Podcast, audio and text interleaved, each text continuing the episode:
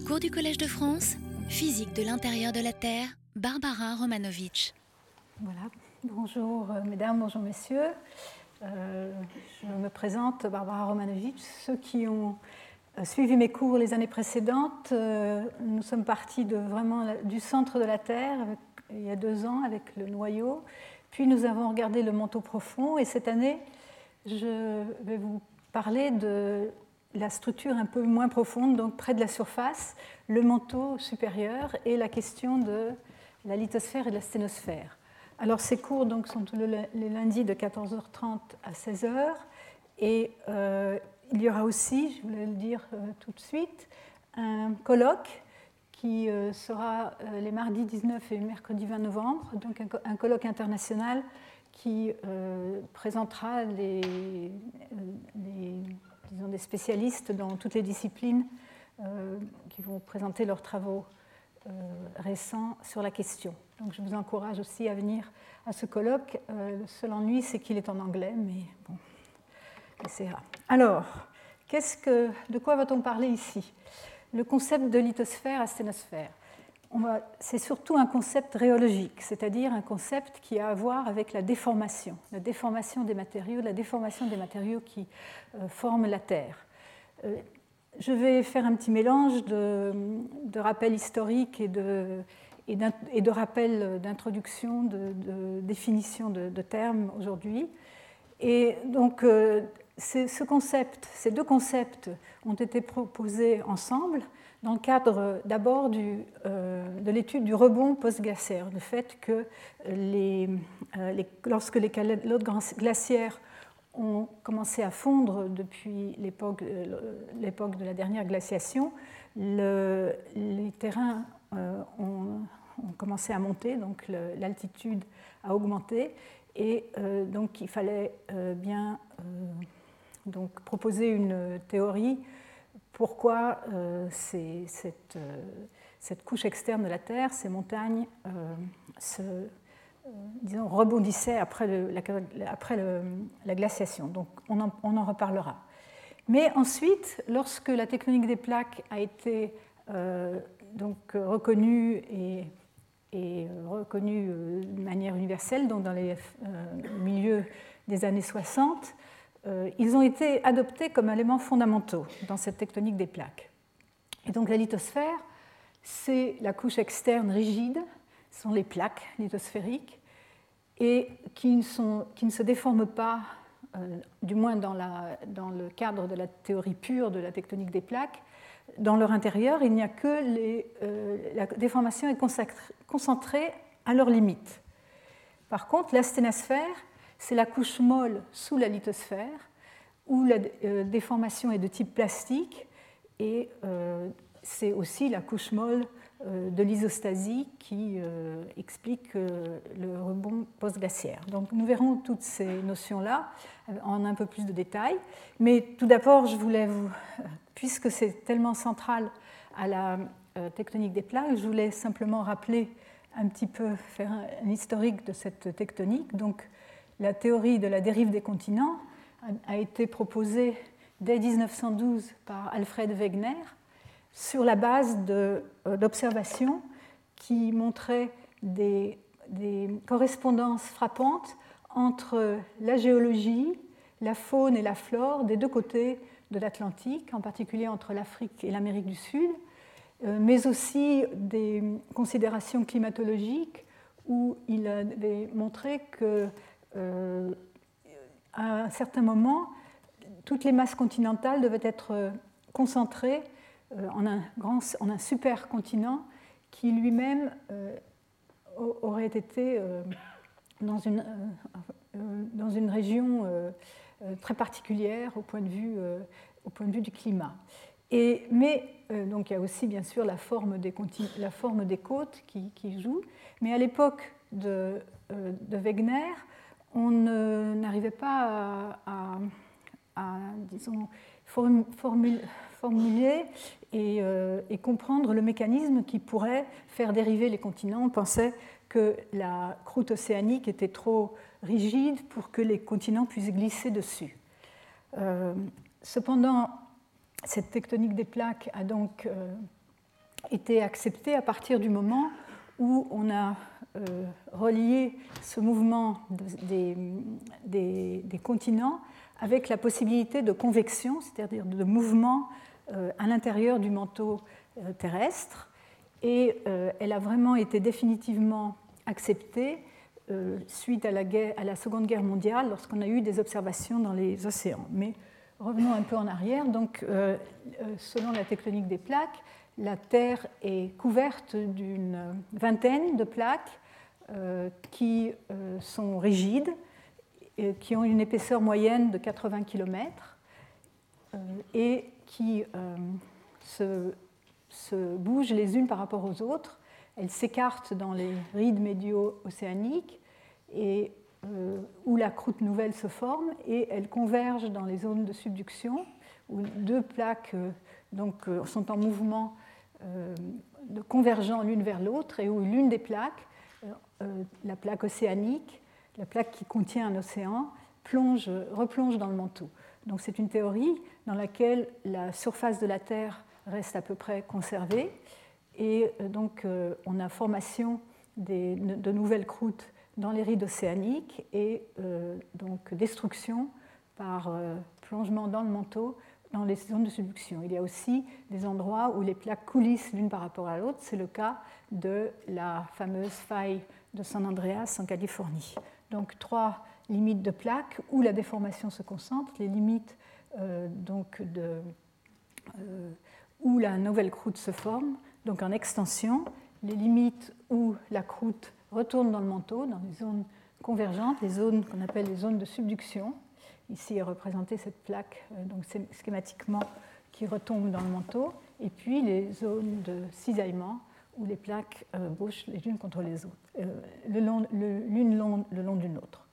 Alors, cette théorie explique énormément d'observations géologiques. Elle explique l'existence des des montagnes, donc des, rides médio-océaniques, des, crêtes ici dans l'Est Pacifique, mais aussi le centre de l'Atlantique, dans l'océan Indien. Elle explique la sismicité, l'essentiel de la sismicité, qui représente une forme cassante de la déformation et concentrée euh, le long des limites des plaques, avec euh, ici, on voit sur une période d'environ 10 ans, je pense, en noir les séismes euh, superficielles, en vert les séismes de profondeur intermédiaire, entre 70 et 300 km de profondeur, et en rouge les séismes profonds qui ont des profondeurs euh, supérieures à 300 km. La profondeur maximale euh, connue pour un séisme étant à peine 700 km de profondeur. Et donc on voit cette progression qui correspond bien à ce qu'on appelle des zones de Benioff, où la sismicité s'aligne le long de la plaque qui plonge, qui replonge dans le manteau, et on voit les zones de subduction principales dans l'ouest Pacifique, le sud-ouest Pacifique et en Amérique du Sud et centrale. la technique des plaques, euh, et c'est bien sûr le long de ces limites de plaques que ont lieu les plus forts séismes, et lorsqu'ils ont lieu en plus dans des régions peuplées, on en entend parler et ils sont bien sûr destructeurs. Donc voici quelques exemples récents. Euh, au Japon, le dernier séisme dévastateur, 2011. La tectonique des plaques explique aussi la distribution du volcanisme, euh, où la, plupart des volcans sont aussi euh, situés en bordure de plaques, beaucoup dans les zones de subduction, et aussi il y a bien sûr des volcans dans les rides qui ne sont pas représentés ici, euh, il y a quelques volcans qui échappent à ces explications, nous en reparlerons, ce sont les volcans, de Point Chaud qui euh, sont situés en plein milieu euh, des plaques lithosphériques et qui n'entrent pas dans le cadre de la théorie toute simple de tectonique des plaques. Alors, comme je disais, qu'est-ce qui. alors, je voulais aussi faire remarquer qu'en général, une plaque contient un morceau d'océan et un morceau de continent. Par exemple, ici, la euh, plaque d'Amérique du Nord contient une partie, la partie ouest de l'océan Atlantique et le continent nord-américain. Certaines plaques, la plus grande plaque, c'est la plaque pacifique qui euh, ne contient pas de continent. Euh, mais donc, qu'est-ce qui, peut, qu'est-ce qui est à l'origine de cette... quel est le moteur de cette tectonique des plaques? C'est, c'est lorsqu'on a réalisé que la possibilité d'existence de mouvements de convection dans le manteau que cela a pu être expliqué. Alors la convection dans le manteau, on en reparlera, mais euh, la théorie a été développée euh, avant l'acceptation de la tectonique des plaques, dans beaucoup de travaux, surtout dans les années 30, 1930, mais euh, elle, a été rapprochée seulement donc au moment de, de l'acceptation de la tectonique des plaques avec pour euh, être accepté comme le moteur euh, euh, de cette tectonique. Alors donc l'analogie, c'est quand on chauffe un, liquide par le bas, et il se forme des, des, cellules de convection parce qu'une partie du liquide qui monte est moins dense, puisqu'il est chauffé, sa densité est plus faible, il va donc monter. Et puis quand il arrive à la surface où il est refroidi, il va, euh, donc, euh, il va se refroidir, la densité va augmenter et il va retomber. Et donc on va avoir euh, des mouvements qu'on appelle des mouvements de convection qui sont une façon très efficace de transmettre la chaleur de la partie chauffée jusqu'à la partie refroidie. Alors là-dessus, il y a, donc on peut, si vous mettez un bouchon, le bouchon va se déplacer sous l'effet de ces courants de convection. Et donc, par analogie, c'est ainsi que les euh, plaques de la lithosphère euh, vont euh, se mouvoir sous l'effet des forces appliquées par la convection dans le manteau. Et bien sûr, dans la Terre, en fait, nous avons une géométrie sphérique. La Terre est, à peu près sphérique. Et donc, on, on, se pose la question de la morphologie de, cette, de, ces mouvements de convection. C'est une des questions fondamentales de la géophysique à l'heure actuelle. Euh, mais vous voyez ici les, euh, les grandes unités euh, qui marquent donc la différence entre la lithosphère rigide, la couche juste en dessous qui est la couche plus molle, la sténosphère, avec les rides, les zones de subduction. C'est une vue très schématique qui ne correspond pas, pas, très bien à la, réalité. En réalité, c'est courants de convection ne sont pas euh, aussi simples qu'indiqués euh, dans cette, figure. Mais donc, revenons à l'acceptation de la tectonique des plaques. Euh, l'information très importante qui a été fournie grâce aux, observations faites pendant la Seconde Guerre mondiale pour, disons, guider les, sous-marins pendant la guerre, ça a été la cartographie des, anomalies magnétiques sur les fonds marins. Et c'est cette cartographie qui a permis de constater qu'il euh, y avait une distribution très frappante de ces anomalies magnétiques de manière symétrique par rapport à ces euh, chaînes de montagnes au milieu des océans, ces chaînes dans les rides, avec des anomalies euh, ces anomalies euh, sont définies par, bien sûr, leur amplitude, mais aussi par leur direction, la direction d'aimantation. Et euh, il y avait des alternances, il y a des alternances entre les anomalies qui sont orientées dans le champ magnétique actuel et les anomalies et les, suivantes qui sont orientées dans le champ magnétique, euh, dans un champ magnétique fossile ou dans, dans la direction opposée au champ magnétique actuel. Alors quand on confronte ce genre de, euh, dessin que forme cette, figure symétrique par rapport à la ride que forment les anomalies magnétiques avec ce qu'on sait de, euh, des variations et des inversions du champ magnétique de la Terre au cours des temps, on explique l'existence de ces anomalies comme ayant été formées euh, à une époque où le champ magnétique était orienté dans une certaine direction, puis la croûte euh, s'écarte de, de, la ride, se fossilise et euh, lorsque le magma se refroidit, passe par le, point appelé point de Curie, la magnétisation est donc euh, figée dans la direction du champ magnétique à l'époque de l'éruption de, la lave. Et donc, lorsque le champ magnétique va changer de direction, vous allez voir une alternance donc d'anomalies positives et négatives donc dans le champ magnétique, dans la direction du champ magnétique actuel et dans la direction du champ magnétique fossile au cours des temps géologiques. Donc les inversions du champ, en, moyenne, ne sont pas régulières, mais elles se passent à peu près tous les 500 000 ans. Donc d'une part, on a, disons, un, enregistrement du déroulement des fonds océaniques euh, euh, lors de la formation de la croûte et l'écartement des plaques. Et en plus, on peut dater euh, l'âge des fonds océaniques. Et donc, c'est ce qui a été fait depuis, depuis ce temps-là. Et on a maintenant une idée assez précise de l'âge des fonds océaniques, avec ici, donc en millions d'années, donc les âges les plus récents, la, la, croûte la plus récente étant donc le long des rides médio-océaniques, et la plus ancienne loin de ces rides. Ce que vous remarquerez, un point très important, c'est que les âges les plus anciens que l'on trouve euh, dans les océans n'excèdent pas de l'ordre de 180 millions d'années, 180 à 200 millions d'années, euh, alors que sur les continents, on trouve des roches qui ont euh, des âges plus grands que 4 milliards d'années.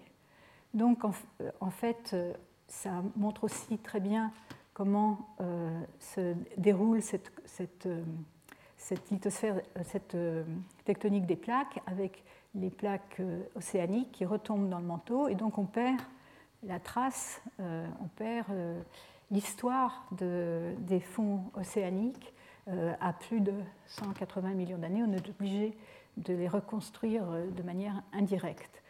Et cette carte donc permet aussi de contraster la, situation dans les continents, le fait que les continents aient subsisté, en particulier les, parties les plus âgées des continents, euh, aient subsisté depuis plus de, plusieurs milliards d'années, et pour certains, euh, 2 à 3 milliards d'années. Et donc, euh, ça va être aussi un point d'intérêt pour ce cours, c'est de contraster la lithosphère, lithosphère continentale, on va voir qu'elle est plus épaisse, que celle euh, des océans avec la, donc, la lithosphère océanique qui donc, se euh, replonge dans le manteau dans les zones de subduction.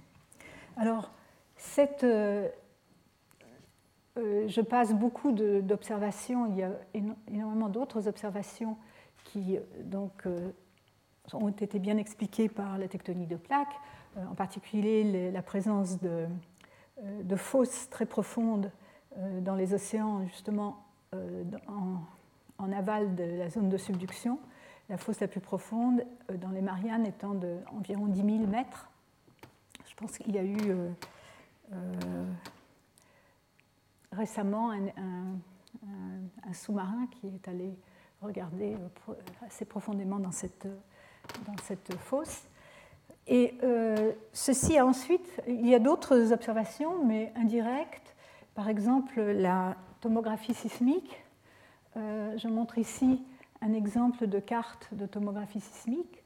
Euh, à 100 km, euh, ce qui est représenté ici, ce sont les vitesses de cisaillement dans le manteau au niveau global et ce sont les vitesses de cisaillement en fait rapportées à une moyenne. Donc ce sont les écarts par, rapport à la moyenne obtenus de manière tomographique. Et vous voyez qu'à cette profondeur, assez euh, proche encore de la surface, euh, les, vitesses de cisaillement dans un premier, en première approximation peuvent être converties en température. Et ce que vous voyez ici en bleu représente les régions plus froides que la moyenne et en rouge les régions qui sont plus chaudes que la moyenne.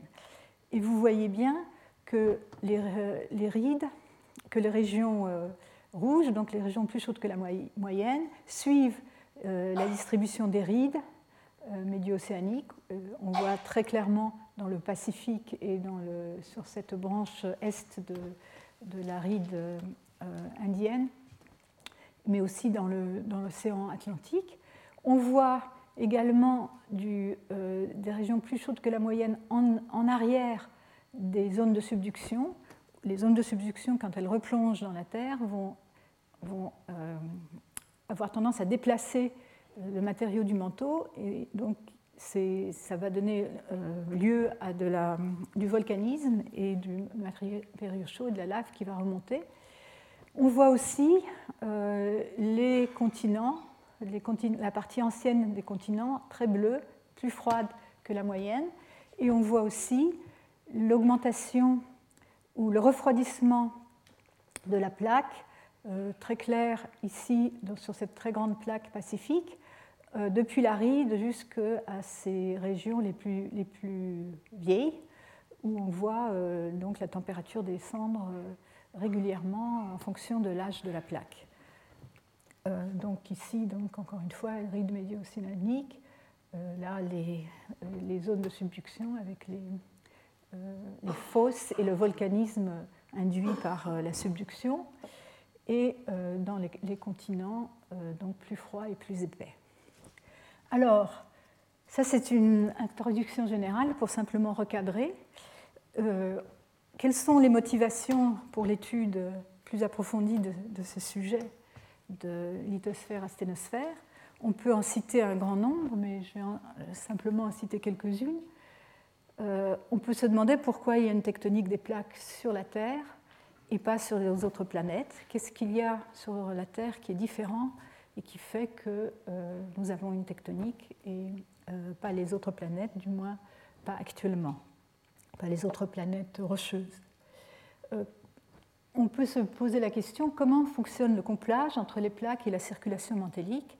On peut concevoir que ce sont les mouvements de convection qui engendrent les mouvements des plaques, mais pourquoi et comment, euh, comment est fait le couplage, euh, euh, comment les forces sont-elles appliquées, de, quelle manière ça marche? Je vais parler un peu plus tard de ce qu'on appelle la zone à faible vitesse dans le manteau supérieur. On pense qu'elle joue un rôle très important justement dans cette relation entre les plaques elles-mêmes et la sténosphère et le, et le manteau profond. Mais euh, quelle, quelle, est sa nature et quel est son rôle?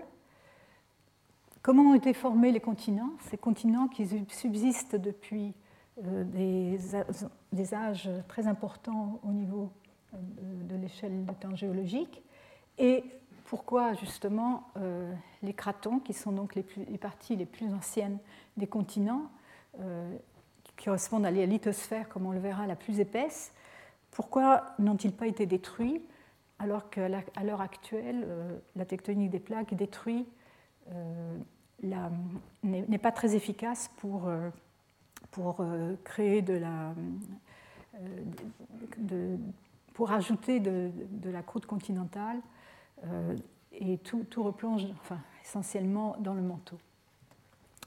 Ensuite, et on peut aussi se poser la question est-ce que le régime de la tectonique des plaques a évolué au cours du temps qui pourrait aussi être en relation avec cette différence entre les continents et les océans? Alors, euh, bon, j'ai fait un petit plan ici pour la suite de cette leçon. Euh, nous allons contraster essentiellement les, informations que nous avons sur la structure élastique par la sismologie et la structure mécanique la structure en déformation. Euh, toutes ces informations doivent, être euh, considérées ensemble pour euh, améliorer nos connaissances de comment fonctionne la tectonique des plaques. Je, donc je vais parler de, ces deux aspects aujourd'hui. J'aborderai aussi une introduction à la structure thermique, ce qu'on sait de, de, la structure thermique en fonction de la profondeur dans la Terre. Et si j'arrive, je parlerai du profil de viscosité qui va avec cette partie-là, mais que je dois introduire à la fin, puisque j'ai besoin d'abord de connaître, euh, d'introduire la structure thermique. Et donc tout ça pour arriver euh, à vous montrer qu'en fait, euh, le concept de lithosphère à sténosphère est vu différemment par différentes disciplines et il, y a, des définitions différentes suivant les, le, type de données qui sont appliquées pour son étude. Euh, donc euh, déjà euh, une question intéressante et un, problème intéressant. Donc regardons d'abord les structures les unités structurelles. Alors quand je dis structurelles, je pense surtout par les connaissances qui sont apportées par la sismologie et par rapport aux unités mécaniques. donc, parce qu'elles sont en fait assez distinctes, donc il faut, il faut bien remettre ça en place. Alors d'abord un petit rappel historique. Euh, on pensait déjà du temps des Grecs euh, que Terre, euh, l'intérieur de la Terre avait des propriétés fluides, mais c'est vraiment à Newton qu'on doit le premier modèle quantitatif.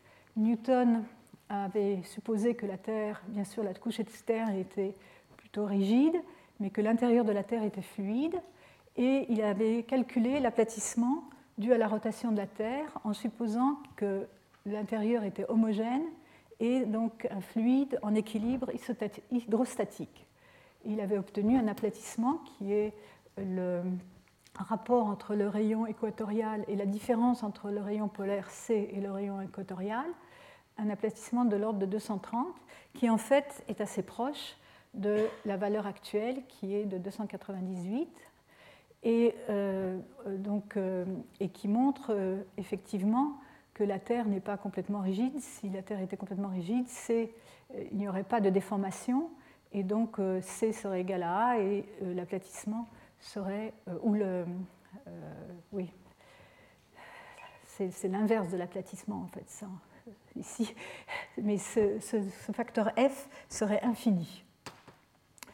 Alors ensuite, donc ça c'est au XVIIe siècle, ensuite euh, euh, viennent les observations de Bouguer au XVIIIe siècle et d'Everest au XIXe siècle qui ont conduit euh, à l'élaboration de la théorie de l'isostasie et où ils ont fait des mesures géodésiques dans Bouguer au Pérou et, Everest dans l'Himalaya et ont montré que la, déflexion du fil à plomb due à la masse des montagnes était moins grande que ce, auquel, à quoi on pourrait s'attendre suivant simplement la masse de, la montagne. Donc nous y reviendrons. Et euh, donc vers Kelvin, en 1863, proposa un modèle un peu plus complexe où la partie centrale de la Terre serait rigide. Donc on aurait une couche rigide à l'extérieur, une couche fluide euh, euh, plus profondément, et l'intérieur lui-même serait rigide. La raison pour laquelle il proposa ce modèle est essentiellement euh, à cause, euh, pour expliquer la déformation du haut marais, la déformation observée du haut marais, il, euh, il, avait fait le calcul, il avait fait le calcul d'équilibre entre la force de gravité et la force de rappel élastique, et donc calculé que la déformation était euh, euh, proportionnel à un facteur qui était le rapport de la rigidité mu et du terme ρ GR, où ρ est la densité, G l'accélération de la gravité, R le rayon de la Terre. Et il a obtenu, à partir de ce calcul et à la confrontation avec les observations de, déformation du haut marais, donc je parle des marées solides, hein, des marées de la Terre solide, pas les marées des océans, mais la déformation de la surface de la Terre solide. Et euh, il avait obtenu une rigidité moyenne mu pour la Terre, qui est en fait proche de la valeur actuelle, qui est de l'ordre de, 300 gigapascales, qui est supérieure à celle de l'acier. Donc, ce qui avait beaucoup étonné à l'époque, puisque la plupart des gens pensaient que l'intérieur était plutôt fluide. Alors ensuite, euh, c'est vers la fin du 19e siècle qu'on euh, a donc euh, pu constater aussi que la densité de la Terre augmentait avec la profondeur euh, en confrontant la mesure de densité moyenne de la Terre, en connaissant la masse et le volume, qui est de l'ordre de 5, 5515 kg par mètre cube, avec la densité des roches en surface qui est de 2600 kg par mètre cube, par exemple le granit, qui implique que pour avoir une densité moyenne, il faut que la densité augmente euh, considérablement avec la profondeur. Et donc, euh, euh, on en conclut que la Terre ne peut être entièrement composée de, roches. Et d'ailleurs, quand on calcule le moment d'inertie de la Terre, il est inférieur à celui d'une sphère homogène qui aussi indique, alors ici A c'est le rayon de la Terre et M la masse, et indique aussi qu'il y a une concentration de masse à l'intérieur de la Terre. C'est à la fin du XIXe siècle que les premiers, euh, euh, disons, les premiers résultats sismologiques qui ont vraiment donné les, permis de faire des progrès considérables sur la connaissance de la structure de la Terre ont été faits. Wichert était un sismologue euh, qui, euh, mais qui, euh, en fait, est cité ici parce qu'il avait suggéré, par l'observation des météorites trouvés donc à la, surface de la Terre, que la Terre était comme un météorite géant avec un noyau de fer-nickel. Donc on avait une augmentation de la densité avec la profondeur et, probablement un noyau euh, donc, formé essentiellement de fer. Et donc euh, l'intérieur de la Terre vu en 1910, c'était euh, un... alors je, passe aussi la découverte par la sismologie que le noyau est liquide, parce que donc, je vous rappelle qu'il y a deux types d'ondes d'ondes sismiques, euh, les ondes de compression et les ondes de cisaillement. Et les ondes de cisaillement ne, euh, se propagent pas dans les liquides. Et donc, euh, dans les observations sismologiques, on voyait une zone d'ombre en fonction de la distance. Les ondes se propagent d'une source à une station, traversent de plus la distance est grande, plus elle, elle voit à l'intérieur de la Terre. Il y avait une zone d'ombre et euh, donc c'est Oldham en 1910 qui avait donc, euh, euh, en avait déduit que le noyau était liquide. Donc un manteau solide et un noyau liquide.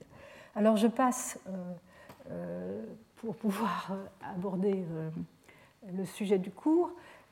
Notre vision actuelle de la structure moyenne de la Terre, c'est une, une structure en couche concentrique avec un manteau solide dont la partie superficielle est la croûte la limite entre la croûte et le manteau est, appelée le Moho, euh, du nom de Mohorovičić, euh, qui était un, euh, géologue yougoslave qui avait découvert l'existence d'une discontinuité dans la structure sismique de la Terre. Cette croûte est d'une épaisseur moyenne de 30 km, mais elle varie dans les océans de 5 km, jusque les épaisseurs les plus grandes sont au Tibet, de l'ordre de 60 à 70 km et donc un manteau solide, une, un noyau externe fluide et la graine euh, au centre de la Terre euh, solide. Ce sont des, unités structurelles définies par la sismologie grâce aux observations des ondes sismiques, donc, euh, ici un exemple de sismogramme, avec différents types d'ondes qui se propagent à l'intérieur de la Terre, qui traversent la, la, Terre de différentes manières, les ondes de volume, qui la traversent dans son volume, qui vont se réfracter, se réfléchir, se convertir sur les différentes discontinuités internes de la Terre. Et les mettre donc en valeur. Il y a aussi les ondes de surface qu'on voit arriver ici, qui contiennent l'énergie longue période euh, dans les sismogrammes et qui nous renseignent sur la structure superficielle. Ici, c'est un, euh, un diagramme qui montre les temps d'arrivée en fonction de la distance des différentes phases qui ont été identifiées au cours de décennies d'analyse de, de, sismogrammes, euh, surtout donc euh, euh, dans la première moitié du XXe siècle. En 1950-60, les, les, modèles de Terre donc moyens, donc on dit en 1D, en une dimension, la dimension étant marquée par, étant dénominée, dénotée par le rayon, donc la structure en fonction du rayon, étant bien connu déjà euh, à cette époque-là. Alors, les progrès de la sismologie donc, au début du XXe siècle, les modèles sismiques donnent, euh, nous renseignent sur les paramètres élastiques qui sont les vitesses des ondes de compression, les vitesses des ondes de cisaillement, VS et VP, et la densité ρ, euh, ou alternativement, on peut aussi représenter ces paramètres élastiques sous la forme de, euh, des quantités kappa mu, mu étant la rigidité et kappa l'incompressibilité, donc en fonction de la profondeur. Alors je vous rappelle les relations entre la vitesse des ondes de compression et ces autres paramètres. Donc VS, la vitesse de cisaillement dépend uniquement de la rigidité. Dans les fluides, la rigidité est nulle. C'est pourquoi les vitesses de cisaillement ne se propagent pas dans les, dans les liquides. Par contre, les, ondes de compression dépendent aussi du facteur d'incompatibilité. Ce sont plutôt des ondes comme les ondes acoustiques qu'on connaît par ailleurs. Et donc, les méthodes sismologiques permettent de déterminer les variations de ces vitesses en fonction de la profondeur et aussi euh, nous renseigne aussi un peu sur la densité, euh, mais euh, beaucoup, on a beaucoup plus de précision sur les, paramètres, les, les, vitesses sismiques elles-mêmes. Alors, elle nous renseigne, pour ce qui est important pour ce cours ici, c'est qu'elle nous renseigne sur les propriétés mécaniques à une échelle de temps qui est courte. Hein. L'échelle de temps, c'est les périodes des ondes sismiques observées, qui sont de l'ordre de 1 à 1000 secondes. En fait, la vibration la plus grave de la Terre, la, plus, de, fréquence la plus, basse, est euh, de juste un peu moins d'une heure, 54 minutes, et la plupart des ondes de volume de type P, les ondes de P qui se propagent et qui sont observées à des grandes distances, euh, sont en général des ondes d'une seconde. Donc elle nous renseigne à court terme, elle ne nous renseigne pas sur les propriétés mécaniques à des temps beaucoup plus longs. Euh, et donc ça, c'est une distinction qu'il faut garder à l'esprit.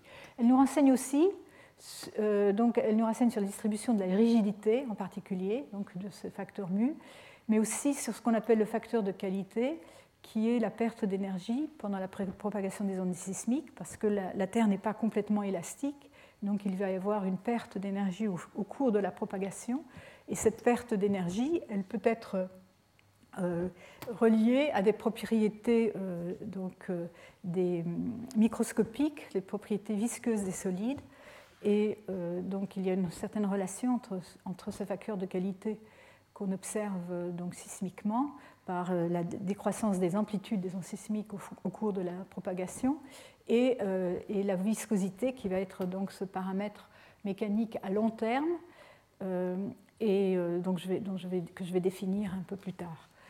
Et cette relation entre les deux n'est pas vraiment très bien comprise ou bien connue, mais on sait qu'elle dépend fortement du mécanisme microscopique de la déformation. Alors, les, les ondes sismiques nous permettent d'avoir c'est euh, ce renseignement sur les, paramètres élastiques, en particulier la rigidité en fonction de la profondeur.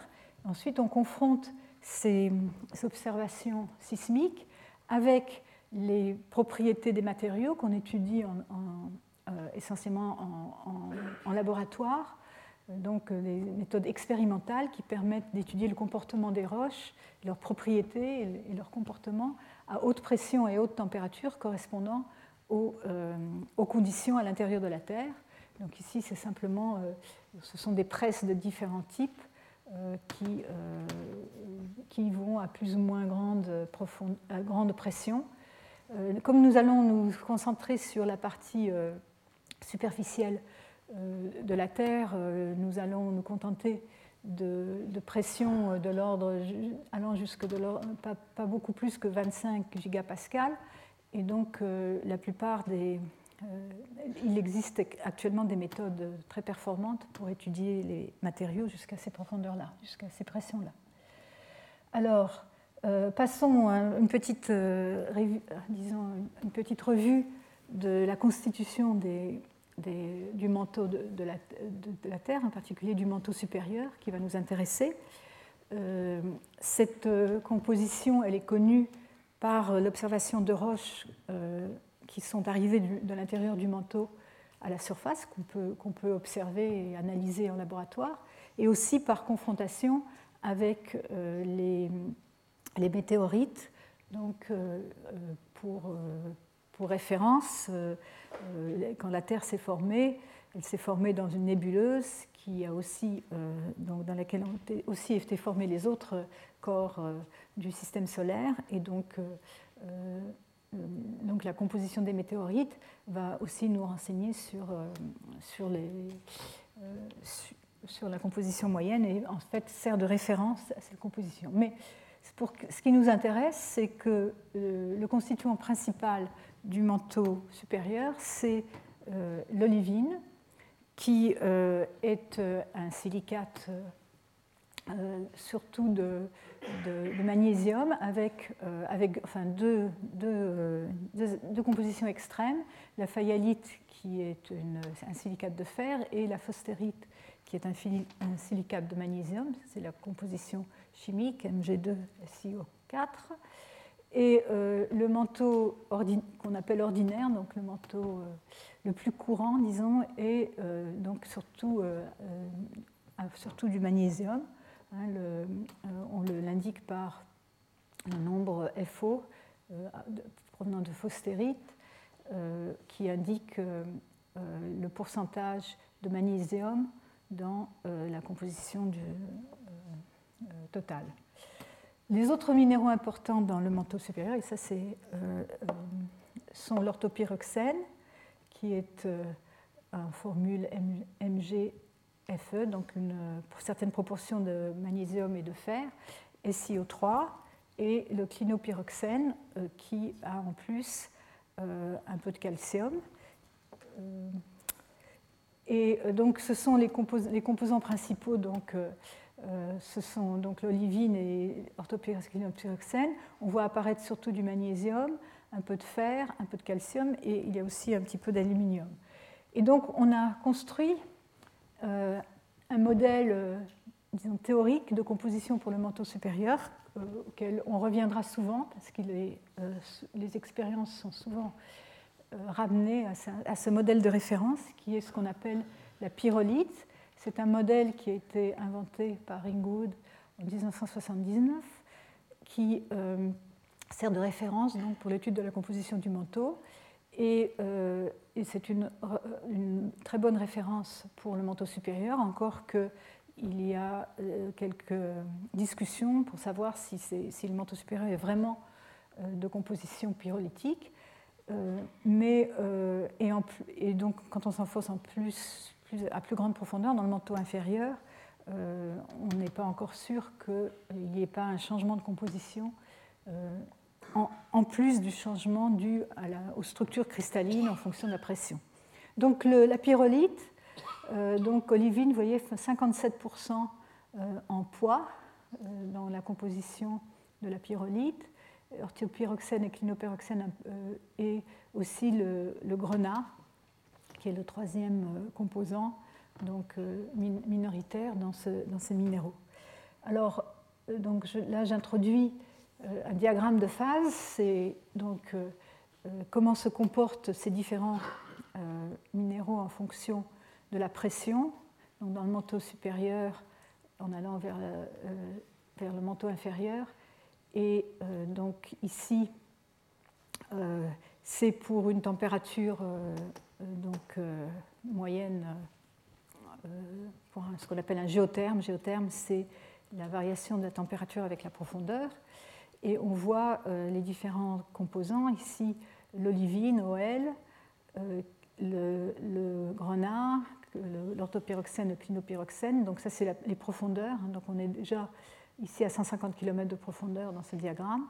Et ici, on voit que en fonction de la profondeur, alors quand on s'enfonce dans la Terre, la pression augmente et les, structures cristallines de ces, en particulier de l'olivine, euh, euh, principalement de l'olivine, changent à des profondeurs et des températures particulières. L'olivine se transforme en wazeléite et euh, à environ 400 km de profondeur et la wazeléite en ringwoodite à environ 660 km de profondeur qui correspond à non, pardon, 500 20 km de profondeur. Et ensuite, la ringwoodite se décompose en perovskite et magnésiovustite à la discontinuité entre le manteau supérieur et le manteau inférieur. Bon, ça, c'est des détails euh, dont euh, nous n'avons pas besoin de nous préoccuper. Euh, l'essentiel, c'est de voir, donc, de comprendre que, donc c'est soumis aux hautes, aux hautes pressions, on a des variations dans la composition et dans la structure cristalline des différents composants du manteau supérieur. Alors, on peut contraster ce, modèle de pyrolite, donc modèle de composition moyenne du manteau supérieur, avec un autre modèle extrême qui était aussi proposé, la piclogite, La différence, ici, donc, ça, cette courbe-là qui se réfère à cet axe-là, qui sont des températures en Kelvin, c'est un géotherme, donc une courbe de température dans l'intérieur de la Terre. Et la fraction atomique est indiquée ici, et on voit euh, donc euh, que pour la piclogite, il y a un peu moins d'olivine, 40% plutôt que 55% euh, dans la pyrolite. Donc on peut osciller quelque part, la structure du manteau réel se trouve quelque part entre ces deux extrêmes. Alors, donc nous en arrivons en confrontant les résultats de la sismologie sur la variation en profondeur des paramètres élastiques avec les euh, les propriétés des, euh, des, composants des minéraux euh, dans l'intérieur de la Terre, on a pu donc avoir une idée assez précise de la composition du manteau en fonction de, de la profondeur. Et donc on, divise le manteau en manteau supérieur et manteau inférieur. Avec, alors ici à droite, vous avez en fonction de la profondeur, ici, donc de la surface au centre de la Terre, la variation des trois paramètres élastiques, donc la vitesse des ondes de compression ici euh, euh, très rapide, qui diminue quand on arrive dans le noyau et qui réaugmente dans la graine solide, la vitesse des ondes de cisaillement qui augmente aussi avec la profondeur, qui devient nulle dans la dans le noyau liquide et euh, euh, à une valeur un peu supérieure à 3,5 km par seconde dans la graine solide. Et puis la densité qui, elle, augmente donc à la limite noyau-manteau, euh, le noyau étant formé de fer. Donc on sait, sait aujourd'hui que le noyau est liquide, qu'il est formé principalement de fer avec peut-être 4 ou 5% de nickel et quelques additions d'éléments légers. La graine solide est de fer plus pur. Ce qui nous intéresse, c'est le manteau et le manteau supérieur. Cette discontinuité que nous n'allons pas atteindre vraiment euh, dans, ce cours correspond donc à cette décomposition de, euh, de la phase euh, de haute pression de l'olivine en perovskite et magnésodustite. Vous voyez ici donc la croûte, le manteau et le noyau, unité donc mécanique, mais euh, donc déterminée par la sismologie. Euh, bon. Alors, euh, un autre aspect important, c'est que, donc, je vais revenir ici, vous voyez, ce qui va nous intéresser, c'est la partie en haut, ici, de, de, ce diagramme, où on voit des variations assez rapides des vitesses sismiques et de la densité ici dans ce qu'on appelle la zone de transition, c'est la zone entre 400 et 670 km. Et encore au-dessus, euh, vous vous apercevez ici dans ce diagramme euh, pas très détaillé, comme une diminution des vitesses dans le manteau supérieur. Alors, effectivement, un, aspect important, qui, donc une découverte qui a été faite par Gutenberg en 1926, c'est la présence d'une ce qu'on appelle une zone à faible vitesse sismique, où la vitesse sismique diminue avec la profondeur pendant, sur, une certaine, euh, profondeur, et donc euh, qui serait centré autour de 100 km de profondeur. Alors, bien sûr, on a voulu relier ça euh, tout de suite au concept de lithosphère à sténosphère, c'est-à-dire que cette zone à faible vitesse correspondrait à la sténosphère. et à l'époque de Kuhnenberg, il l'explique par euh, cette diminution rapide de la vitesse euh, en fonction de la profondeur par euh, la présence soit de fusion partielle ou de, verre, en particulier donc la possibilité, si vous avez la, présence d'eau dans les, dans les roches, va diminuer aussi la vitesse. Et donc, on va en parler beaucoup de cette zone à faible vitesse, et sa nature est encore controversée de nos jours, en particulier euh, la présence de fusion partielle en dehors des zones de rides océaniques est très controversée. Alors ici, vous voyez euh, un, diagramme qui montre en fonction de la profondeur la vitesse des ondes de cisaillement, qui est notée souvent bêta, donc en kilomètres par seconde, en fonction de la profondeur dans les premiers 400 km de profondeur et en fonction de l'âge, donc ça c'est dans l'océan Pacifique, donc en fonction de l'âge, euh, où a été mesuré, enfin, de l'endroit de l'océan a été mesurée cette vitesse. Et on voit cette zone à faible vitesse qui, pour les océans jeunes, est assez superficielle, ici 60 à 80 km de profondeur. Et plus l'âge augmente, ici vous avez, euh, euh, vous voyez, ici c'est donc les plus jeunes, les, les, mesures dans les régions les plus jeunes. Plus l'âge augmente et plus cette euh, zone à faible vitesse devient profonde, donc le minimum devient plus profond, atteignant de l'ordre de 150 km de profondeur. Et aussi, cette zone à faible vitesse est moins marquée. Hein. la diminution des vitesses est de jusqu'à 4 km par seconde ici euh, dans les zones jeunes, mais euh, n'est plus, plus, aussi marquée dans les régions d'âge supérieur à 110 millions d'années. Et donc, donc, cette diminution de vitesse pourrait correspondre à la limite, disons, entre la lithosphère et la sténosphère. Encore qu'il faut faire attention à ce euh, à, quelle notion de, lithosphère et sténosphère on, se réfère, comme nous allons voir? Alors oui, j'aurais dû montrer ça ici. Rappeler donc euh, la carte des âges océaniques et pour référer. Donc euh, c'est un modèle qui avait un article très célèbre où avait fait, été, été calculé ces vitesses en regardant, en mesurant les vitesses de propagation des ondes de surface à travers l'océan euh, Pacifique et en les classifiant en, en, faisant une régionalisation en fonction de l'âge. Alors oui, bien, donc je, un des points centraux que je voulais euh, souligner, c'est qu'il faudra distinguer la lithosphère sismique et la lithosphère mécanique. Bon, alors quelques rappels, juste quelques équations, euh, j'en mettrai pas beaucoup. Dans un milieu, bon, les ondes sismiques se propagent à l'intérieur de la Terre. Dans une première approximation, on suppose que le milieu est isotrope et élastique. Dans ce cas-là, les contraintes et les déformations, les contraintes ici sigma ij et les déformations sont reliées de manière linéaire. Il faut intervenir ces paramètres élastiques. On reconnaît mu qui est ici le, module de cisaillement, et lambda, c'est un autre paramètre qui est relié au module d'incompressibilité, toujours la même faute, euh, euh, donc par cette relation-là. Ça, c'est la relation qui définit les, déformations. Hein. donc, ce sont des quantités euh, sans dimension.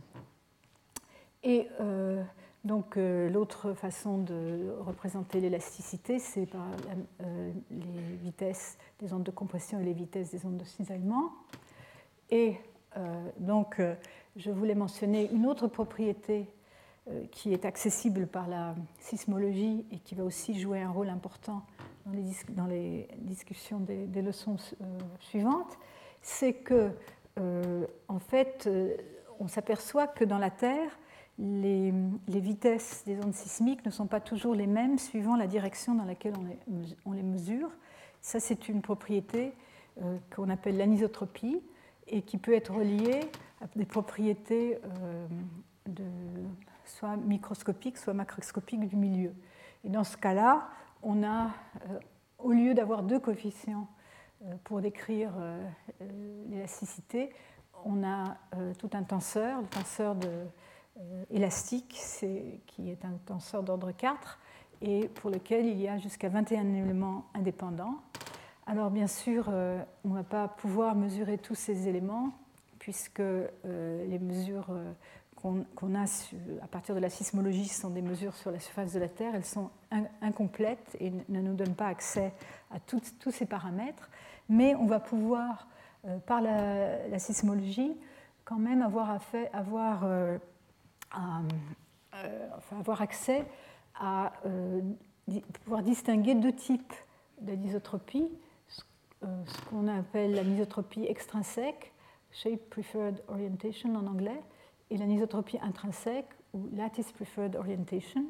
Alors je voulais passer quelques, un moment à décrire les différences entre ces deux, ces deux types d'anisotropie.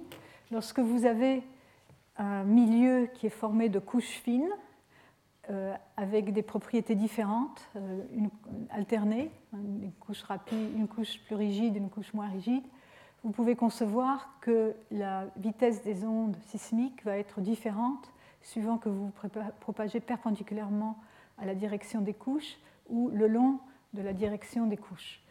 Et donc, euh, on peut montrer que dans un tel milieu, les propriétés élastiques sont décrites par cinq coefficients qu'on appelle les coefficients de Love et qui eux-mêmes peuvent être liés euh, aux vitesses des ondes qui se propagent dans différentes directions. Donc on, parlera des ondes polarisées, des ondes S polarisées verticalement, SV, des ondes S polarisées horizontalement, SH, de la même façon pour les ondes P et les ondes euh, donc, polarisées verticalement et polarisées horizontalement. On a une relation directe entre ces euh, quatre types de polarisation et d'ondes et les coefficients ln et ca.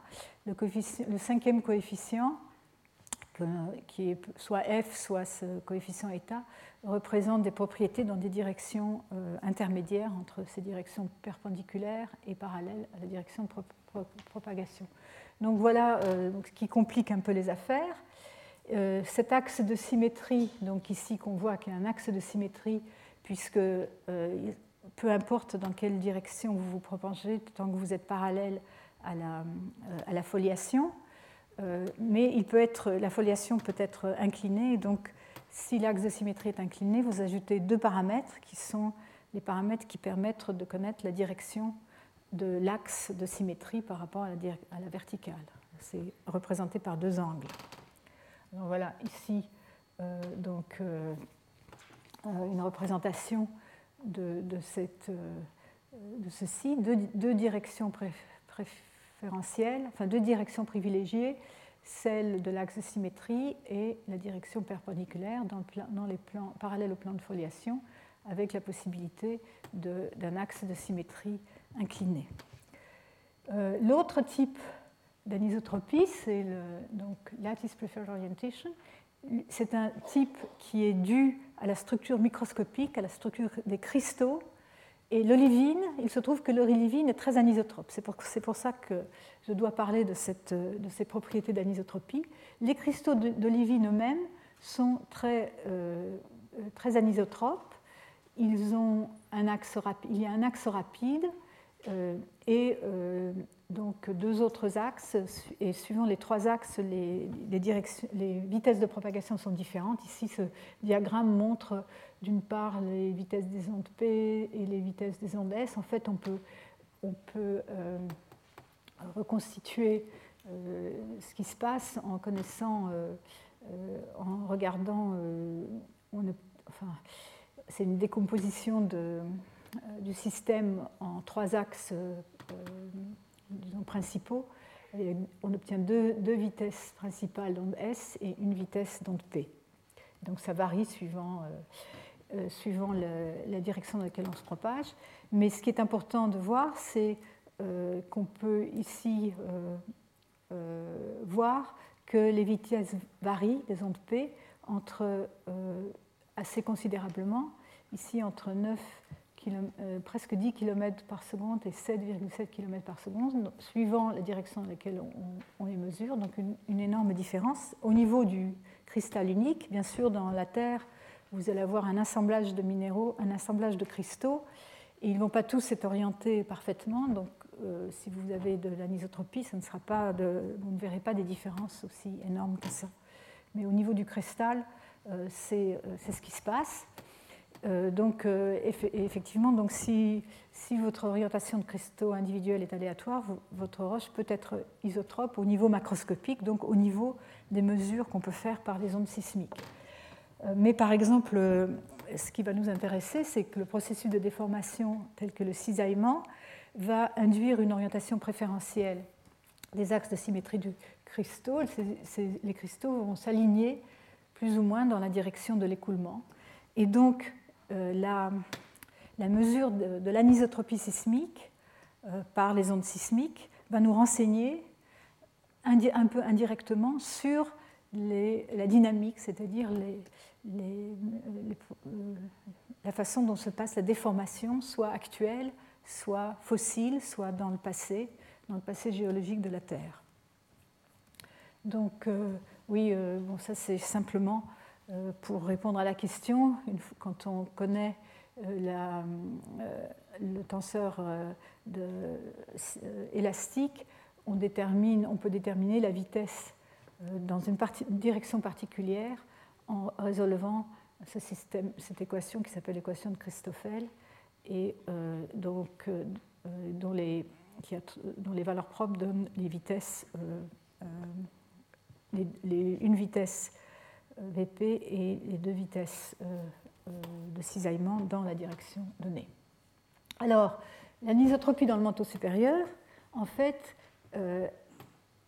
telle qu'elle est observée, elle est, en accord avec l'idée, donc d'abord avec la tectonique des plaques, et l'idée que la, présence de cette anisotropie intrinsèque, LPO, dans le manteau supérieur. Ici, c'est un exemple dans le Pacifique où vous avez, donc, euh, ça c'est schématiquement, euh, qui, euh, vous avez l'écartement des plaques et donc la nouvelle, le magma qui monte de, de, la sténosphère et qui va donc créer la croûte nouvelle et les plaques vont s'écarter. Donc vous avez des mouvements donc perpendiculaire à la ride.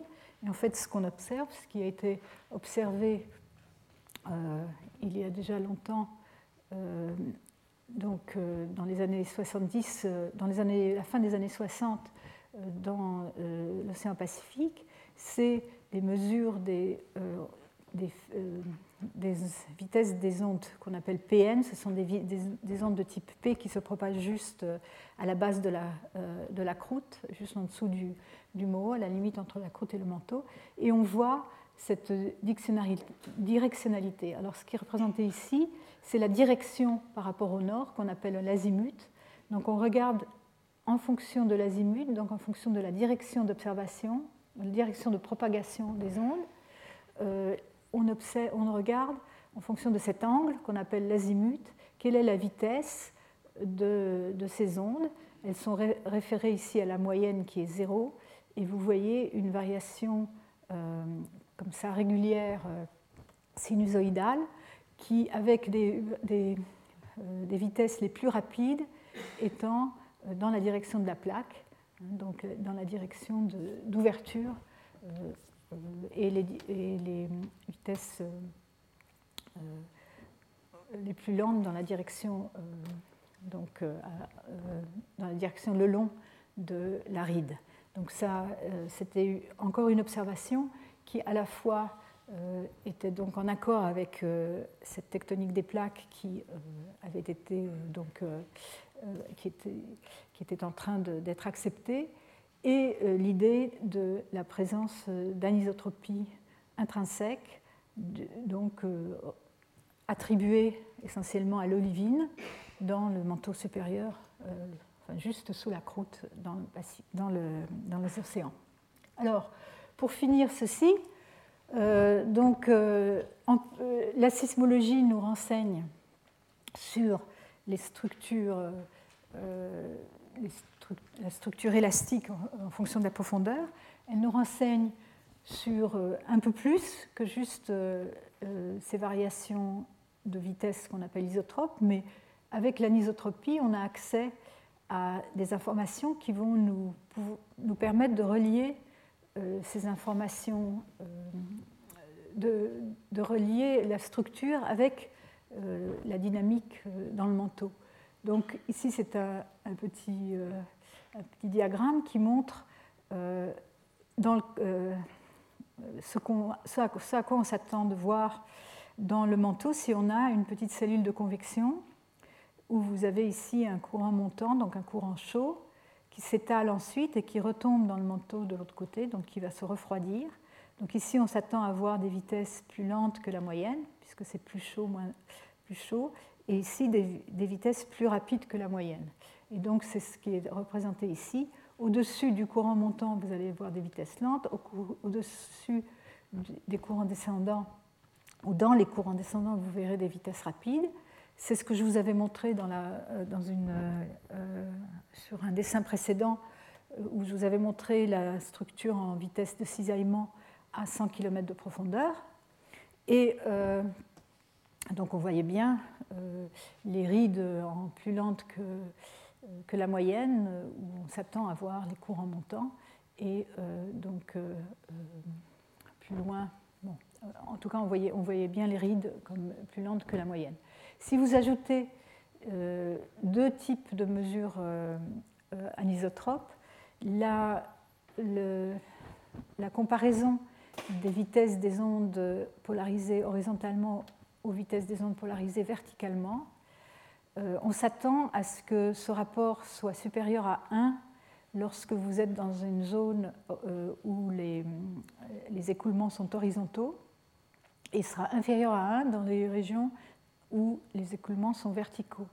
Et donc vous verrez ici la, convention de couleur est que lorsque ce paramètre xi euh, est supérieur à 1, c'est du bleu, lorsqu'il est inférieur à 1, c'est du rouge. Donc vous aurez du rouge euh, dans les courants montants, dans les courants descendants, et du bleu dans les parties plus horizontales. Donc déjà en confrontant ces deux quantités-là, vous allez pouvoir distinguer euh, dans quelle partie de la cellule de convection, vous vous trouvez. Si on ajoute ensuite ce qu'on appelle l'anisotropie azimutale, qui vous permet de voir euh, les variations de la vitesse en fonction de l'azimut, donc en fonction de la direction d'observation dans un plan horizontal par rapport au nord, euh, ceci va vous permettre d'orienter cette cellule dans l'espace, parce que vous allez vous attendre à avoir des vitesses plus rapides dans la direction euh, de, cet écoulement et euh, que dans les autres directions. Donc vous allez pouvoir orienter la cellule. Alors ceci, c'est bien sûr très, très simplifié. C'est simplement pour donner une idée euh, de ce qu'on espère pouvoir, ce qu'on attend, s'attend quand on va interpréter des modèles, modèles sismiques. Les vitesses isotropes vont vous donner une, idée générale des variations de température, un peu aussi de composition, mais les, paramètres isotropes vont vous renseigner sur euh, la dynamique. Alors, euh, donc voilà ceci pour, comme introduction euh, donc sur la, structure telle qu'elle est vue par la sismologie. Je vais passer maintenant à, à l'autre point de vue qui est le point de vue de la déformation dans la Terre. Et euh, donc je voulais faire une petite pause, parce que vous, euh, vous avez peut-être euh, envie de souffler un peu, et je voudrais savoir si quelqu'un a une question peut-être à poser. On peut souffler deux minutes. Oui Comment ça peut marcher une cellule de convection hypothétique comme vous l'avez dessiné là, si jamais ça va lentement en, montant et ça va très vite en, en descendant? Il va y avoir une harmonisation des vitesses. Mais oui, il y a un endroit où il n'y aura plus rien. ça, s'harmonise, oui. Oui, oui, bien sûr. Donc les vitesses, il n'y a plus de différence euh, Mais non, les vitesses dépendent de la température. Non, non, non. Les vitesses. Euh, attention. Ah voilà, c'est une très bonne question parce que ça permet de clarifier qu'est-ce qu'on appelle. Il y a deux types de vitesses. Il y a la vitesse de la, de la convection, Hein, c'est la vitesse des particules dans la convection, c'est une chose. Et là, effectivement, les vitesses euh, vont s'harmoniser. On peut dire en moyenne, c'est la même vitesse partout. Mais ce que je montre ici, c'est pas du tout ça. C'est des vitesses sismiques, c'est les propriétés élastiques. Pensez, vous pouvez, euh, si vous préférez, penser en termes de cisaillement, coefficient de cisaillement, par exemple. Hein, donc ça, c'est les propriétés. quand les ondes se propagent à la Terre, elles font vibrer les particules et c'est la, disons, c'est, la façon dont vibrent ces particules qu'on, renseigne ici. Donc euh, ces vitesses vont être plus lentes, les, particules vont vibrer plus lentement dans les régions chaudes que dans les régions froides. Donc c'est tout à fait un autre concept. Convection d'ondes. C'est d'un côté la convection, d'un autre côté la propagation des ondes sismiques dans un milieu en convection. Cette convection, on a des échelles de temps complètement différentes en plus, parce que la convection, euh, c'est de l'ordre de quelques centimètres par an, des mouvements très lents dans le manteau la, propagation des ondes sismiques, c'est des kilomètres par seconde. Donc c'est tout à fait euh, autre chose. Oui Concernant votre euh, vitesse P, euh, vous avez marqué, je pense que c'est juste une erreur de frappe, ah. deux formules différentes à deux endroits. Ah, c'est possible.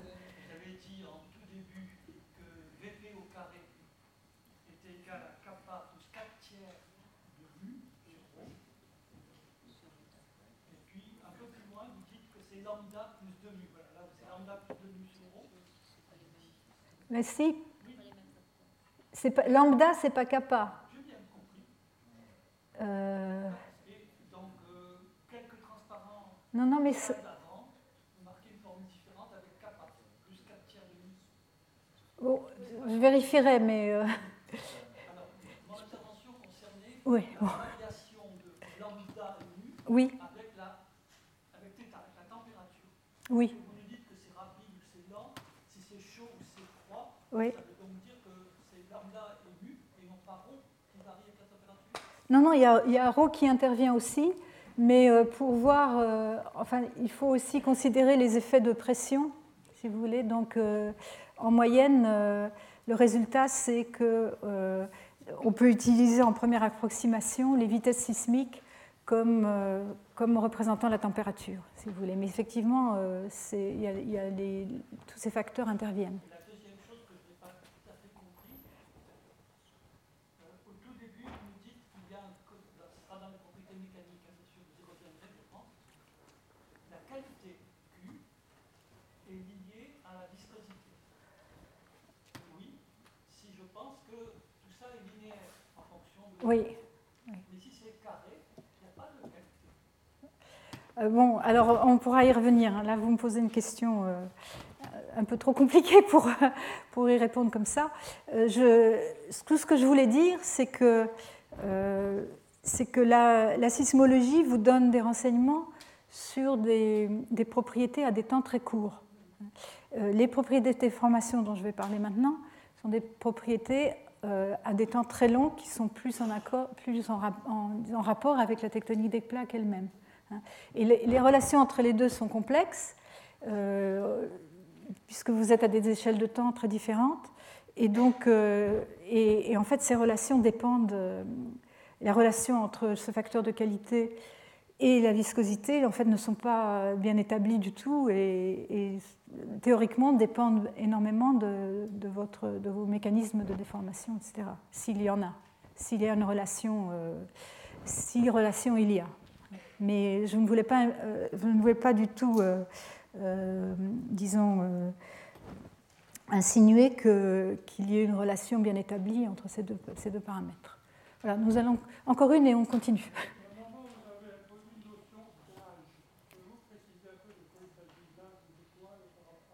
Alors, quand j'ai introduit la notion d'âge, bon, j'ai introduit, c'est l'âge, voilà ici, hein, c'est l'âge de la plaque.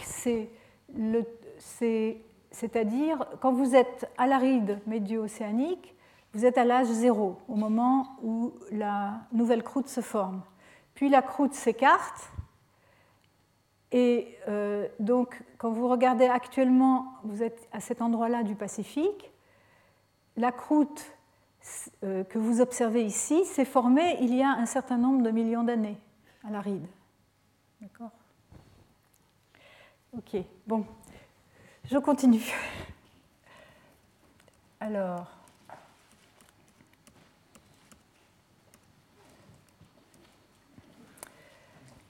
Alors pour, euh, étudier euh, la déformation donc à plus long terme, euh, comme je l'avais pré- précisé, les premières observations sont celles de l'isostasie, qui donc ont été faites au XVIIIe siècle, d'abord par Pierre Bouguer euh, au Pérou.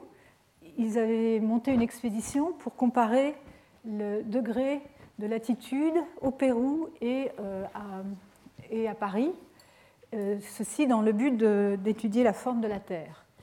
Et donc, ils avaient constaté que la déflexion du fil à plomb par les montagnes des Andes était moins forte que ce, que ce qu'ils pouvaient calculer à partir de la masse connue de- de- des montagnes. Une observation similaire fut faite aussi par Everest, donc euh, un siècle plus tard, au moment de la cartographie de l'Inde, et il avait aussi constaté que la déflexion du fil à plomb par la montagne de l'Everest était moins forte que prévu. Et dans les deux cas, ce déficit de masse, donc, puisque le puits à plomb est, plus attiré si la masse est plus grande, donc il y a un déficit de masse, euh, il devait y avoir un déficit de masse qui euh, devait bien se trouver sous les montagnes, puisqu'on on pouvait euh, calculer de manière relativement précise la masse des montagnes elles-mêmes. Était donc nécessaire un déficit de masse pour expliquer ces observations. Et ce déficit était environ égal à la masse des montagnes elles-mêmes. Et ceci a donc donné lieu à une une théorie, en fait deux théories, puisqu'il y a deux façons de voir les choses, la façon de voir de Pratt et la façon de voir d'Eric, qui ont été formulées. Toutes les deux en 1855, et toutes les deux relèvent du principe d'Archimède, hein, que c'est euh, le volume d'un corps euh, submergé multiplié par la, densité du fluide est égal au, volume total euh, multiplié par la densité du, corps considéré. Et donc, euh, l'idée, c'était que le poids des montagnes était compensé par une racine profonde et que l'ensemble donc flotte sur un support fluide. C'est ça la théorie de l'isostasie. Euh, et donc qu'il existerait aussi une profondeur dans le manteau euh, qui serait donc dans cette, euh, qu'il y aurait euh, donc une couche fluide, plus ou moins fluide, qu'ils qu dénommèrent la sténosphère. Et donc ces variations de densité seraient donc compensées à partir d'une certaine profondeur donc dans la sténosphère à l'échelle des temps géologiques. Et donc un, calcul simple sur, si on, pense, si on prend une durée de 10 millions d'années avec euh, des contraintes de l'ordre de 10 mégapascales donne une viscosité, je n'ai pas encore défini la viscosité, mais c'est ce paramètre qui, qui, euh, décrit la déformation de l'ordre de 10 puissance 22 pascal seconde. Alors ces deux hypothèses d'isostasie, l'hypothèse d'Ery euh, dit que la couche supérieure et la couche inférieure ont chacune une densité constante, et donc la compensation est euh, obtenue par euh, la présence de racines profondes. Donc vous avez ici, euh, voilà ce qui se passe, vous avez des montagnes et donc une, une couche superficielle d'une certaine densité qui flotte sur une couche plus molle de densité plus élevée. Et donc pour compenser l'altitude des montagnes, il faut une, racine profonde euh, donc qui s'enfonce dans cette couche plus molle qui est la sténosphère. Et à partir d'une certaine profondeur, vous avez une, euh, tout, est compensé, c'est-à-dire que la pression est uniforme assez, et correspond à la pression hydrostatique. Le modèle de Pratt, lui, est un petit peu différent. Lui, il considère que les variations de densité sont plutôt latérales, c'est-à-dire que vous avez des colonnes de densité euh, différentes euh, qui forment la montagne, et euh, donc il n'y a pas de, de racines, mais aussi le concept de, de, profondeur de compensation, où le poids est le même, disons, suivant toutes les colonnes. Donc après, on peut se demander qui, a, raison et qui a tort en fait, ces deux modèles extrêmes euh, euh, continuent à être utilisés parce que, euh, suivant où on se trouve, l'un ou l'autre modèle, qui sont donc des modèles extrêmes, peut, mieux convenir. Les montagnes, on constate qu'elles ont des racines profondes, mais il y a aussi des variations latérales importantes de densité, donc il faut en fait combiner les deux pour, pour avoir, disons, la situation réelle observée. Euh, et euh, donc, euh, aussi, ceci aussi conduit à, une explication pour, pour comprendre pourquoi les continents sont plus élevés que les océans. et ceci est, dû à la fois à, cause, à cause des, variations importantes de densité et d'épaisseur. Ici, c'est un exemple de coupe depuis Hawaï, ici, sur dans l'océan Pacifique jusqu'à travers le continent nord-américain et euh, ici euh, de l'autre côté sur l'Atlantique, montrant l'altitude et les, les, variations correspondantes de la, de la racine. Alors, ceci donc, donne lieu au concept mécanique suivant, donc la lithosphère étant la couche externe résistante de la Terre, et elle supporte les charges appliquées de manière élastique sans déformation permanente. Et euh, cette lithosphère, ce qui est important, c'est qu'elle inclut la croûte et une partie du manteau supérieur. Donc, euh, euh, et son épaisseur est très fine près des rives océaniques et va jusqu'à 200 km de profondeur sous les vieux continents. Donc il faut distinguer les notions donc, structurelles par la sismologie de la croûte, manteau euh, supérieur, manteau inférieur, avec ces notions, euh, euh, ces notions donc, plus, mécaniques de lithosphère qui inclut donc une partie du manteau dans, sa définition. Une plaque lithosphérique est formée d'une partie de la croûte plus une partie du manteau supérieur, c'est l'unité mécanique. et donc les roches se comportent de manière euh, différente, de manière euh, suivant euh, les durées d'application des forces, de la contrainte. C'est ce qu'on dit de manière viscoélastique. Elle se comporte de manière élastique pour des durées d'application de la contrainte faible et de manière visqueuse pour des durées qui dépassent ce qu'on appelle le temps de Maxwell, que auquel je vais revenir. et une notion qui, qui porte à confusion, qui rend les choses un peu plus compliquées, c'est que l'épaisseur élastique effective de la lithosphère va dépendre de la durée d'application de la contrainte. Et la sténosphère, c'est la région molle ou visqueuse sous la lithosphère qui, euh, qui va jusqu'à 200 ou 300 km de profondeur dans le manteau. Et euh, en fait, sa limite n'est pas euh, extrêmement bien définie en pratique. Et bon, la notion de profondeur de compensation, on a vu pour euh, isostasie, c'est la profondeur à partir de laquelle la pression est plus ou moins hydrostatique. Alors, déformation élastique ou visqueuse. La déformation élastique, dans ce cas-là, les, euh, contraintes, dans, dans, des circonstances de contraintes faibles et de temps court, la déformation est instantanée et lorsque la contrainte est supprimée, la roche revient à son état initial. C'est effectivement ce qui se passe euh, lors de la propagation d'une onde sismique à travers une roche, essentiellement la déformation de la roche est élastique.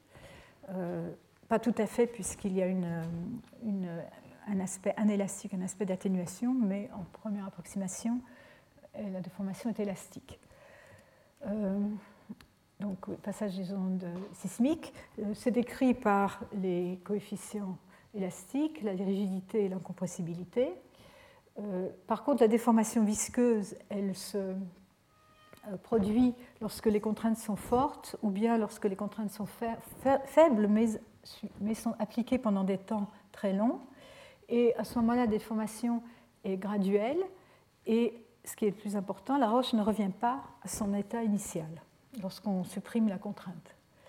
Donc, ça nous fait introduire donc, le paramètre euh, appelé la viscosité qui mesure la résistance d'un matériau à, cette déformation visqueuse. Elle relie les contraintes à la déformation, mais euh, en fait, euh, on introduit ici la euh, dérivée par rapport au temps, donc la vitesse de déformation, plutôt que la déformation elle-même qui, qui, entre dans la définition de la rigidité. Et donc, ce temps de Maxwell dont je vous ai parlé, c'est un temps caractéristique qui détermine le comportement élastique au temps court et visqueux au temps long, et qui est le rapport entre cette viscosité définie comme ceci et euh, la rigidité. Alors, pour. Euh, euh, donc, on, conçoit bien qu'il y a un, domaine temporel, un domaine de, aussi de, force appliquée, de, contraintes, qui va déterminer, il va y avoir une transition entre un, comportement élastique et un comportement visqueux. Et donc plusieurs modèles ont été proposés pour, pour représenter schématiquement ce, genre, cette transition. il y a le modèle qui met en série un élément élastique défini par sa rigidité et un élément visqueux défini par sa viscosité. Euh, un, modèle qui met, c'est le modèle de Maxwell, le modèle de Kelvin Voigt, qui les met en parallèle, et un modèle un peu plus compliqué, mais qui euh, correspond, qui représente de manière euh, meilleure ce qui se comporte dans la Terre, c'est le modèle de Burgers, qui lui a un élément de Kelvin Voigt en série avec un élément de Maxwell qui permet de représenter de manière plus fidèle le passage euh, de la déformation transistoire à euh, un, régime stationnaire. Et euh, donc dans la Terre, en plus, un seul élément de ce type-là ne suffit pas à vraiment décrire le comportement. Et donc on a une distribution. ici, chaque, chacun de ces éléments va donner lieu à un temps caractéristique, mais dans la Terre, vous allez avoir une, une distribution de temps caractéristiques qui, qui, vont représenter le comportement. Alors, euh, c'est euh, la physique de la déformation à l'échelle microscopique a commencé à être étudiée euh, au XIXe siècle, où on a donc réalisé qu'elle était liée à, au défaut dans la structure cristalline. Et donc, on a constaté qu'il y a trois modes principaux de déformation solide des roches. et tous font intervenir des, des, défauts dans la structure cristalline qui vont être activés par la température, c'est-à-dire qui vont être euh, plus importants lorsque la température augmente. Le premier, c'est la diffusion. Et, euh, et cette, euh, dans la diffusion, vous avez une déformation qui se propage au niveau de moléculaire euh, entre les limites des grains, euh, des grains cristallins. Et euh, ça, c'est. Dans la diffusion, ce mode de diffusion, on parle de rhéologie newtonienne. La vitesse de déformation est proportionnelle à la contrainte de cisaillement et inversement proportionnelle au cube de la taille des grains. ce qui est important déjà, c'est que c'est une rhéologie qu'on dit linéaire. Hein, sa vitesse de déformation est proportionnelle à la contrainte de cisaillement. Et par contre, euh, euh, quand la déformation se fait par diffusion, on n'observe pas au niveau macroscopique euh, d'anisotropie donc intrinsèque. Par contre, lorsque la déformation se fait par cet autre mode de, mode de déformation qui est par l'intervenir des dislocations, euh, et donc la déformation se fait par le mouvement de, euh, de ces défauts qu'on appelle les dislocations à l'intérieur des grains. Donc vous avez des, systèmes euh, cristallins avec des plans ici qui présentent des défauts. Vous avez un, plan qui ici se termine au, milieu, au milieu de la structure et ce défaut qui s'appelle une dislocation va au cours de la déformation, va, va se propager, c'est-à-dire euh, euh, donc euh, affecter une plus grande partie, se propager à l'intérieur de, de, cette structure cristalline. Et dans ce cas, la vitesse de déformation est une fonction non linéaire de la contrainte de cisaillement. Par contre, elle est indépendante de la taille des grains. Et dans ce cas-là, on va avoir de, de l'anisotropie, on va observer de l'anisotropie. Et ensuite, il y a encore un troisième mécanisme qui, devient, qui est appelé le mécanisme de Peyers, qui est une déformation importante à basse température et forte contrainte, qui n'est pas importante, trop importante dans, le manteau supérieur, dans la, dans la sténosphère, mais peut-être importante dans les couches les plus superficielles de la Terre, dans la litosphère. Et si je montre un exemple de, donc de, de déformation d'olivine, sont des échantillons d'olivine qui ont été déformés sous différentes conditions. Dans le premier cas, euh, la déformation s'est faite, par diffusion et dans le deuxième cas, elle s'est faite par dislocation. Et on voit euh, donc dans ces images que ça, donne lieu à des, structures très différentes. Ici, les, les, grains ont tous à peu près la même taille ici les détails sont très différents et on peut imaginer que si cette déformation est soutenue dans une direction particulière, vous allez donner lieu à de l'anisotropie, un alignement dans une direction préférentielle. Voilà. Alors, je crois que, je vais arrêter ici parce que je pense qu'il est l'heure. Et donc, je continuerai sur ce sujet de déformation la prochaine fois. Voilà. Merci. Retrouvez tous les contenus du Collège de France sur www.colège-2-france.fr.